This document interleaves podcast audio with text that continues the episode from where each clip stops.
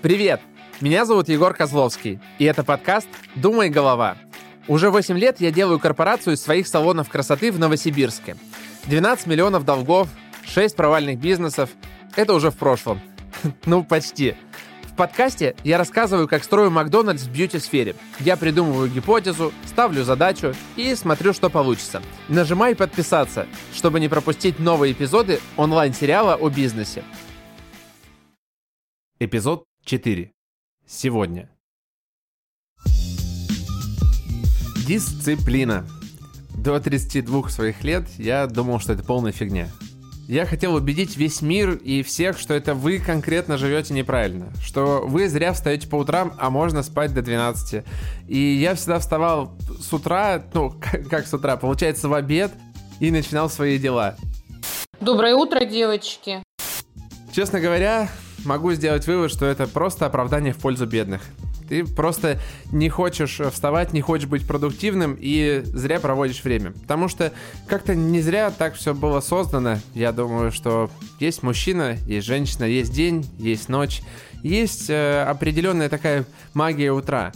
И я стараюсь теперь просыпаться крайне рано и, наверное, выпендриваться своей продуктивностью, что вот тут я с утра встал, тут, в общем, смотреть, какие люди, совсем другие люди ходят по утрам. Рекомендую. Самое сложное всегда в дисциплине и в системе это продержаться на дальней дистанции. Один раз встать в 7.30 утра, ну, несложно. А делать так регулярно каждый месяц – это уже победа. В эпизоде номер три я рассказывал, как строю свой рекламный отдел моя задача была сделать так, чтобы бизнес работал без меня. И самое клевое будет, если получится сделать так, чтобы он и развивался без меня.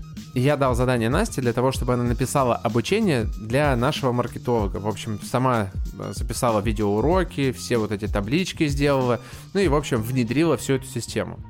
Честно говоря, результат получился даже лучше. И приятное удивление, что ученик превзошел учителя. Настя сделала вот эту структуру лучше, чем я, сделав не только обучение, но и некоторый справочник, чтобы могли в нем все ориентироваться. Например, маркетолог у нас отвечает за такие вещи, как телефония, там, э, интернет или э, информация в справочниках, и там она вписала все логины, доступы и так далее. В общем, во всю вот эту вот базу и библиотеку. Получилось круто. Как э, достичь такого результата? На самом деле все и просто, и сложно, потому что когда, ну, первую версию, которую Настя мне показала, она, наверное, не получилось. Она смотрела немножко не в ту сторону. И, конечно, в этот момент хочется, грубо говоря, вырвать все вот это, сказать, да все, давай я сделаю сам. Ёбаный рот этого казино, блядь. Ты кто такой, сука, чтобы это сделать? Но я считаю, что руководитель — это тот, который сможет научить и передать вот этот опыт, чтобы чтобы ученик превзошел учителя. Как у нас и получилось, горжусь нами, горжусь Настей, и значит, что я смело могу переходить к кадрам. С клиентами у нас уже все хорошо. Теперь нам нужны мастера. В общем, наша регулярная лестница продолжает расти, и клиенты-мастера, клиенты-мастера. В общем, мы растем. А, что такое кадры, да? Это те же самые лиды, то есть те же самые заявки, которые мы получаем как от клиентов, то же самое мы получаем заявки от мастеров. И наша задача их привлечь сюда. Так же, как мы клиентов привлекаем в салон, так же мы и мастеров привлекаем в салон. Только есть одно отличие. Эти лиды стоят дороже. И, наверное, дороже раз в пять. И ценнее. Почему это так важно? Потому что мой бизнес без э, мастеров стоит ровно ноль. Собственно, как и мастер без клиентов ровно так же стоит ноль. Итак, давай разберем, откуда мы будем их брать. Скажу сразу, основной источник нашего трафика это Авито. Есть много разных HR-площадок, какие-то работают в каком-то городе лучше, в какие-то хуже, но в общем мы определили для себя самый эффективный. Часто, когда тебе не хватает кадров, ты начинаешь искать новые источники. И всегда есть такие советчики. Слушай, да ты иди там в какую-то вот обучающую школу, их же там дофига, вот они мастеров выпускают, и Вот у них много мастеров, ты скажи, ну пусть они к вам приходят. И вот, знаешь, таким советом подходит, наверное, каждому владельцу салона красоты, что вот иди в обучающие школы. Ну, безусловно, мы такой вариант пробовали. Мы приходили в обучающие школы, они говорят, да у нас тут, в общем, таких, как вы, супер дофига. А как-то раз мне, я пошел в парикмахерский колледж, и там был выпускной вот этих вот э, мастеров.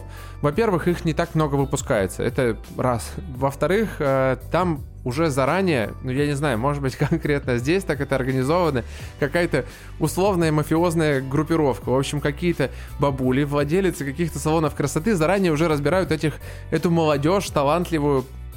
Бабки, бабки, сука, бабки! Сука! в свои руки, в свои салоны красоты. Поэтому нам, собственно, ни, никто особо так не доставался. Ну, в общем, нужно больше мастеров, и есть большая проблема. Когда тебе не хватает клиентов, ты можешь запустить какую-то рекламу или трафик. Когда не хватает мастеров, у тебя нет каких-то особых вариантов, потому что запустить рекламную акцию, ну, не знаю, там, в метро, там, э, повесить какую-то наружку или листовки, ну, просто бесполезно. Ты просто будешь стрелять из пушки по воробьям. Блин, Егор, ты какие-то устаревшие фразы даешь. Кстати, ненавижу устаревшие фразы. Блин, какой тогда вообще ты сказал? В общем, когда ты будешь раздавать листовки, ты никогда не попадешь в свою целевую аудиторию. Вероятность, что тебе на улице попадется парикмахер, очень маленькая. Но только если ты, не знаю, идешь по улице парикмахеров. Опять какой? Чего?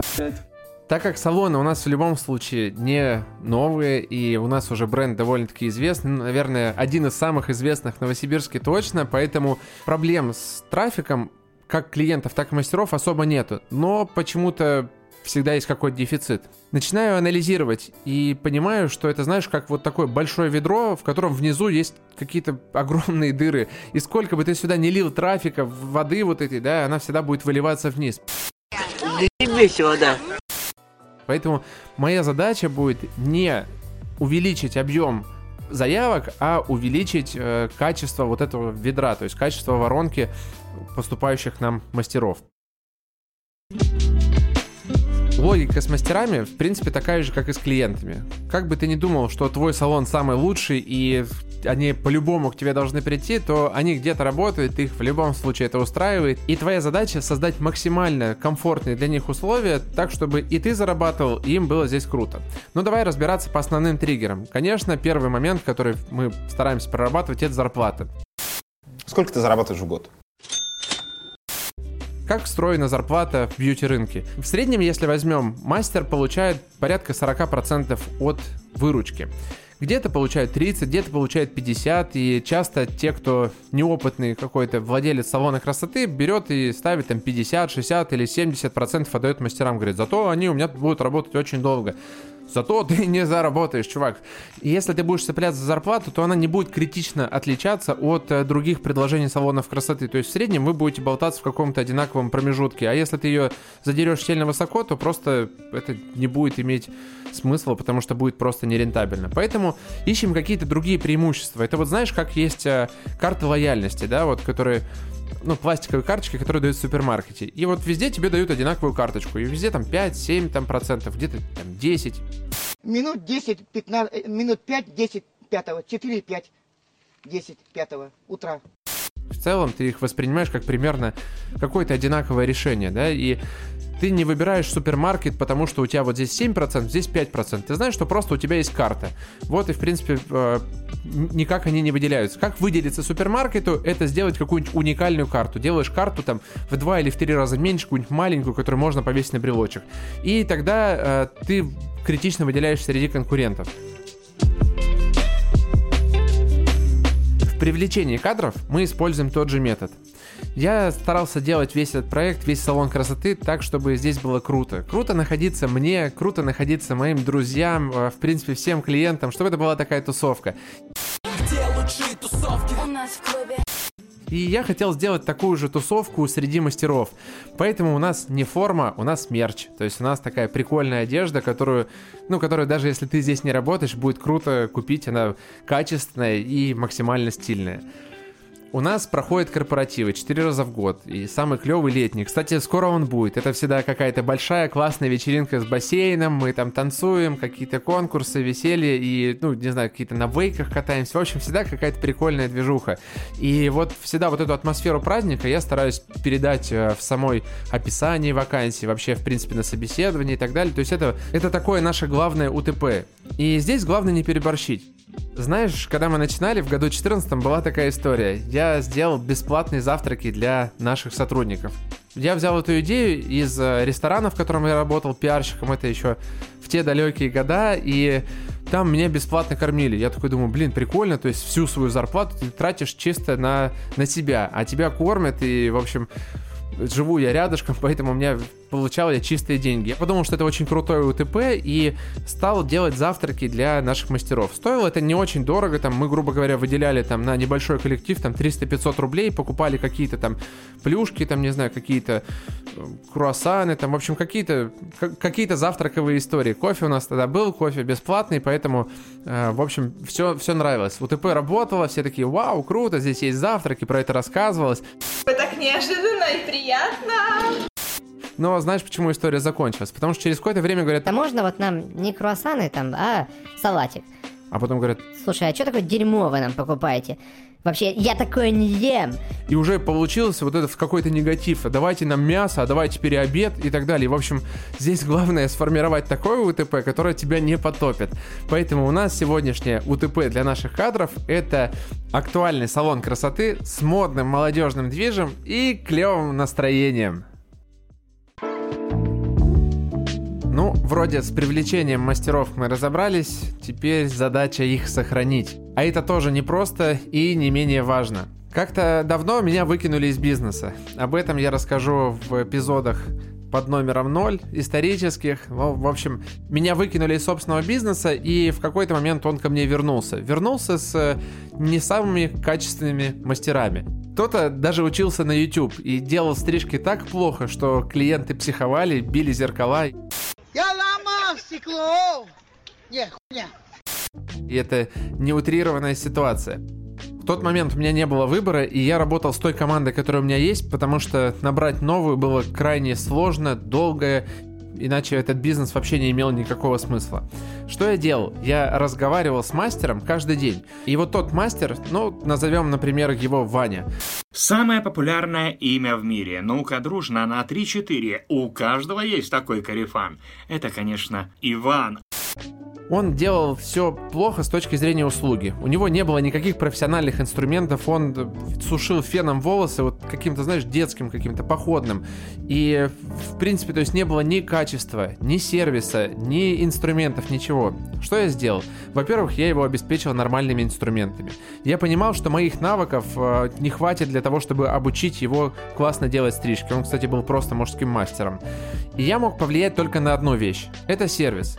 У меня была гипотеза, что услуга состоит из двух составляющих. Это профессионализм и сервис. И я считал, что при равных обстоятельствах, то есть вот смотри, два примерно одинаковых мастера, и кто-то получает больше, кто-то меньше, кто-то кому-то возвращаются чаще, кому-то нет. И я понимаю, что основной успех делает именно сервис, то есть 70% этого результата. Поэтому я стал работать просто над этим. Ну, понятное дело, что мы его отправили в какую-то обучающую школу, но это не дает каких-то максимально быстрых результатов. То есть мы стали с ним прорабатывать каждый день. Каждый день я с ним садился и разговаривал, прорабатывал ситуацию. И говорил, вот смотри, например, попробуй после каждого своего визита давать визитку. Новая визитная карточка. Но как? Какой нежный желтоватый оттенок. И толщина подобрана со вкусом. Боже, даже водяные знаки. А, в этой визитке мы писали, у нас была строка «Имя любимого мастера». То есть он не давал свои контакты, а просто помогал клиенту запомнить его имя. Плюс ко всему у клиента оказывалось в руке дополнительный какое-то э, тактильное ощущение, что, в общем, связывало его больше с салоном. Также он стал предлагать дополнительные услуги на мойке и товары. И многие к этому относятся как то, что вот, это продажи, тут мне впаривают, втюхивают, я не торгаш. Ты втираешь мне какую-то дичь. Как говорят многие мастера.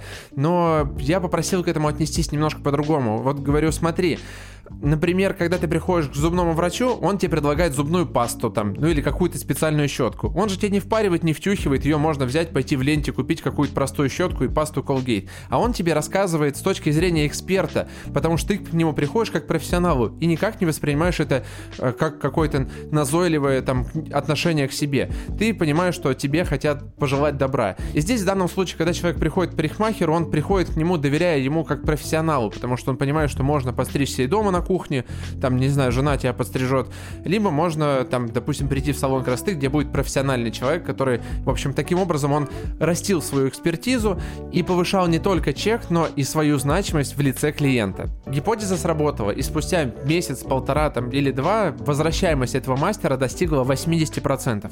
А что это значит для меня, как для предпринимателя? Это значит, что я в него больше не вкладываю. Значит, всех клиентов, которые я их привожу к нему, они у него остаются, потому что привлечение нового клиента для меня стоит денег. А если клиенты возвращаются, значит мой бизнес работает, значит я именно зарабатываю.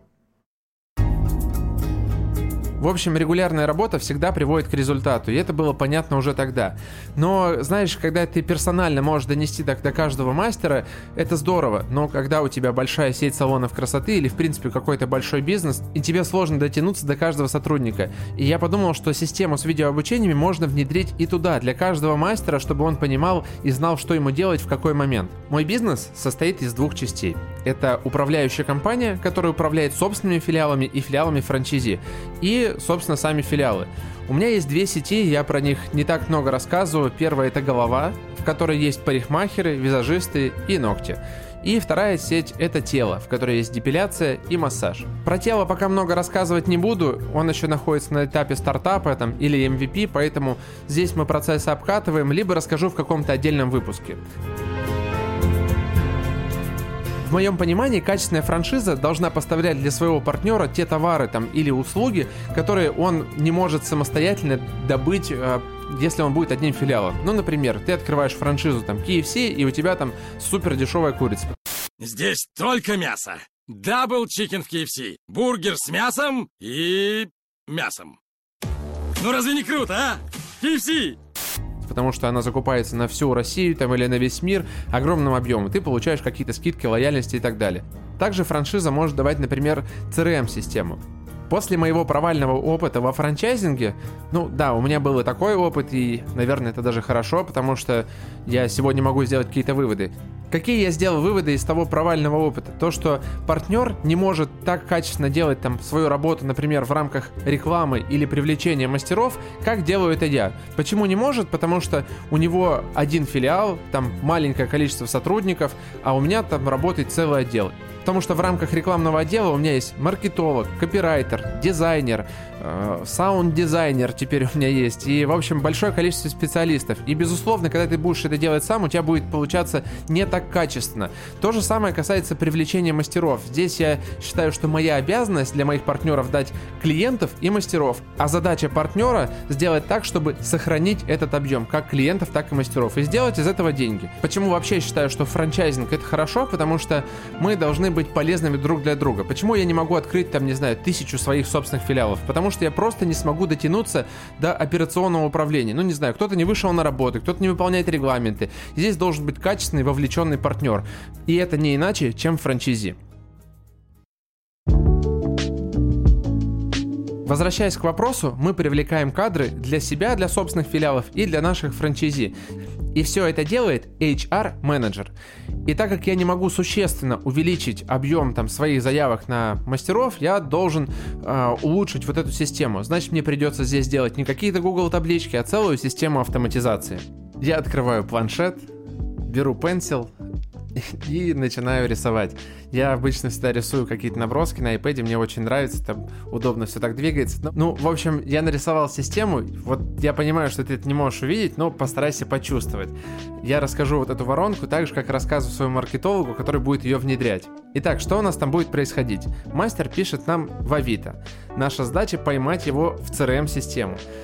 Там мы его поймали, но часто он не дает контактный номер телефона, поэтому мы запрашиваем номер телефона и переводим наше общение в WhatsApp. После этого мы запрашиваем навыки и фотографии работ. Кстати, классная штука, что для качества оценки работы нам необходимо просто посмотреть фотографии работ, потому что сколько лет он работает, по сути, не важно. Можно и 10 лет работать, но 10 лет делать такую херню, что это ну, просто никакого смысла не имеет. В основном по работе мы можем произвести первый срез, поэтому как только он отправил э, фотографии своих работ, это уходит на оценку HR-менеджеру. HR-менеджер получает весь этот список заявок, ему приходит уведомление, то есть вот представь, ты сидишь, тебе приходит уведомление, пилинь, типа, у тебя новый соискатель. На твой телефон пришло новое сообщение. Посмотри, вдруг там что-то важное.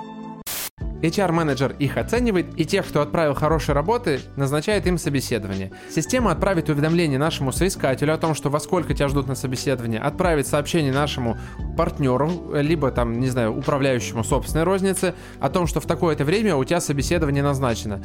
За сутки она подтвердит у соискателя, действительно он может прийти, а за два часа еще и напомнит ему. После этого соискатель встретится с управляющим партнером, где они познакомятся, покажет он ему салон, там, не знаю, расскажет какие-то основные основные условия работы и примет решение, подходит ли нам этот соискатель или нет. После этого он просто ответом на сообщение скажет, подходит этот соискатель или нет, и, собственно, соискателю уйдет сообщение. Подходит соискатель или нет? Подходит соискатель или нет? Подходит ли нам этот соискатель или нет? Так, ну вроде бы с потерей наших соискателей мы решили вопрос, всем уходит уведомления, никто никуда не потеряется, все двигаются по нашей воронке, и, в общем, объем соискателей должен доходить критично больше. Теперь давай решать второй вопрос. Как ты помнишь, моя гипотеза по поводу Вани сработала, и 70% услуги состоит из качества, и только 30% собственно сама услуга и его профессиональные навыки. Будем работать над этим. У меня есть решение, которое, конечно, потратит мне, наверное, больше денег, но думаю, что, опять-таки, на длинной дистанции я должен критично выиграть. Я хочу сделать систему наставничества, что, например, у меня есть какие-то мастера, которые делают работу хорошо, какие-то, ну, чуть хуже. Давай возьмем тех, кто делает работу хорошо, назначим их наставниками, и пусть они обучают других мастеров. Да, конечно, у нас появится какая-то расходная часть, ребят надо будет мотивировать, но, тем не менее, думаю, что они смогут передать те самые ценности, наработанные стандарты и так далее, именно по каким-то причинам непонятным или наоборот понятным, у них получается работать лучше. Я возьму по два мастера в каждом проекте. В теле это будут массажисты, два массажиста, а в голове это будет два мастера маникюра. Делать одновременно для всех, думаю, не имеет никакого смысла. Если там будет какая-то ошибка, то мы просто смасштабируем ошибку. Поэтому в голове тестируем на маникюре, в теле на массаже. Ну, а почему два специалиста? Потому что один может заболеть, передумать, не знаю, перегореть, или у него могут быть какие-то дела или отпуск. А у меня бизнес идет, поэтому мне нельзя останавливаться. Ну, перейдем к программе обучения. С одной стороны, я сейчас должен туда внедриться и рассказать все вот эти вот основные инструменты. Я тебе всего лишь парочку назвал. Есть у меня, конечно, фирменные приемчики, которые я рассказываю мастерам, но думаю, что здесь стоит довериться мастерам, потому что у них получается результат критично лучше. Поэтому пусть программу они напишут сами, внедрят ее сами. В конце концов, это не задействует никакого моего ресурса. Мы получим какой-то результат, какой-то продукт, и я его уже потом смогу улучшить. Ну и в конце концов, меня часто очень убивает перфекционизм Женщина может идеально пытаться обточить свое тело в тренажерном зале. И здесь она перфекционистка. А дома она хрюшка, у нее там грязище. Я обычно стараюсь делать так хорошо, вот прям так хорошо, что получилось прям охуенно. Но ничего не делаю, потому что охуенно не получается, значит никак. Так, ну и снова достаем iPad, рисуем заметочки для маркетолога. Что у нас здесь по этапам? Здесь у нас первый этап. Получается, после того, как они успешно прошли собеседование, мы, получается, всех отправляем на стажировку. То есть они все проходят, допустим, трехдневный какой-то, трехдневный интенсив. Я думаю, что этого момента хватит для того, чтобы передать все ценности. Кстати, мастеров я выберу тех, которые не только хорошо работают, но и работают в компании уже год, например. Потому что кто-то может работать хорошо, но создавать какую-то неправильную правильную атмосферу внутри коллектива. Поэтому мы возьмем каких-то э, душевных старичков. Не, ну ты индеец, я балдю, бам-бам. Можете как? Ладно, не урчи которые э, делают классный результат. После того, как соискатель у нас успешно прошел собеседование, он попадает на обучение. Обучение там у нас будет этапы урок раз, два, три, и, собственно, и наставникам, и нашим уже ученикам будет уходить какие-то сообщения с тем, что, в общем, вот такой-то урок, про то-то он будет. Ну а после их интенсивного обучения мы назначим им аттестацию, чтобы они сдавали, там, не знаю, если массаж, то, наверное, можно и чтобы я принимал эти услуги, а в маникюре, думаю, что придется звать моделей. Я вот сейчас, конечно, все вот эти инструменты рассказываю. Надеюсь, тебе, во-первых, интересно, но я понимаю, насколько это может быть, правда, сложно. У меня ведь действительно большая уже компания, ну, относительно большая, и я туда вкладываю большое количество ресурсов, я хочу сделать свое, не знаю, большое программное обеспечение, и я, откровенно говоря, не знаю, как это сделать на каких-то супер маленьких масштабах. На супер маленьких масштабах, наверное, стоит это делать просто самостоятельно. Самостоятельно ходишь, разговариваешь с мастерами, с администраторами, и делать это можно каждый день, каждый день их наставлять, просто работая хотя бы над сервисом. Но у большой компании есть э, большое преимущество. Мы можем нанять штат специалистов, разрабатывать свою вот эту CRM-систему и делать так, чтобы просто получалось все автоматически. Знаешь, я получаю такое большое удовольствие от каких-то элементарных сервисов сервисов. Помнишь, раньше ты выходил и тянул руку для того, чтобы вызвать такси? Блин, я когда у микрофона стою, всегда показываю. Ты видишь? Ты выходишь на улицу, ловишь такси, дождь, не дождь, а сейчас есть какой-нибудь Яндекс Такси, Uber или другие сервисы, где ты просто нажимаешь кнопку, и такси приезжает, ты просто списываешь деньги с твоей карточки, тебе не приходится ни с кем разговаривать, коммуницировать, в общем, классно получаешь услугу. Здесь вот то же самое, только в твоем бизнесе. Знаешь, у меня есть такая классная идея, что, в общем, я хочу, чтобы это была как какая-то компьютерная игра где ты знаешь, э, сидишь такой сверху, смотришь, а вот тут ходят человечки. Вот это вот администратор, он такой топ-топ-топ-топ-топ. Потом пришел такой клиент, топ-топ-топ-топ-топ. Такой, он положил деньги в кассу, такой, дзинг.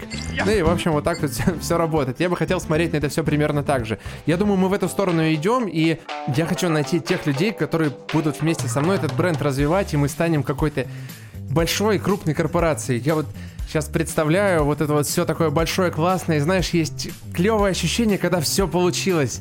У меня есть э, прикольная традиция, ее, наверное, никто не знает. Я обычно еду там в машине или где-то нахожусь один в офисе.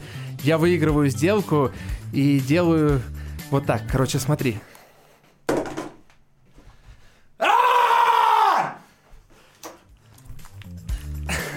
В общем, вот так я ору, это мне поднимает настроение. Надеюсь, ты слышишь этот тигриный рев или львиный тигр. В общем, ты понял. Короче, давай, давай. Думай, голова! Думай, голова! О чем я буду рассказывать в следующей серии? В следующей серии я надеюсь, что эта система уже будет вся внедрена. Да что надеюсь, я уверен, тут все, в общем, э, в общем, все будет внедрено уже. Мы посмотрим уже на какой-то результат этой воронки и начнем работать над администраторами, потому что администратор это тот человек, который может постоянно влиять на этот результат. Кажется, у меня есть идея. Ну, в общем, не переключайся и смотри наш онлайн-сериал про бизнес и узнай, кто все-таки выиграет в конце, умный или сумасшедший. Это был четвертый эпизод подкаста «Думай, голова». Спасибо, что ты остаешься со мною, Котя. Спасибо, что ты ставишь мне лайки. Спасибо, что подписываешься в Яндекс Музыке, в приложении Apple Подкасты и ставишь лайки мне в Телеграм. Я жду твоих комментариев и новой встречи. До новых встреч. Пока. Я просто закончил.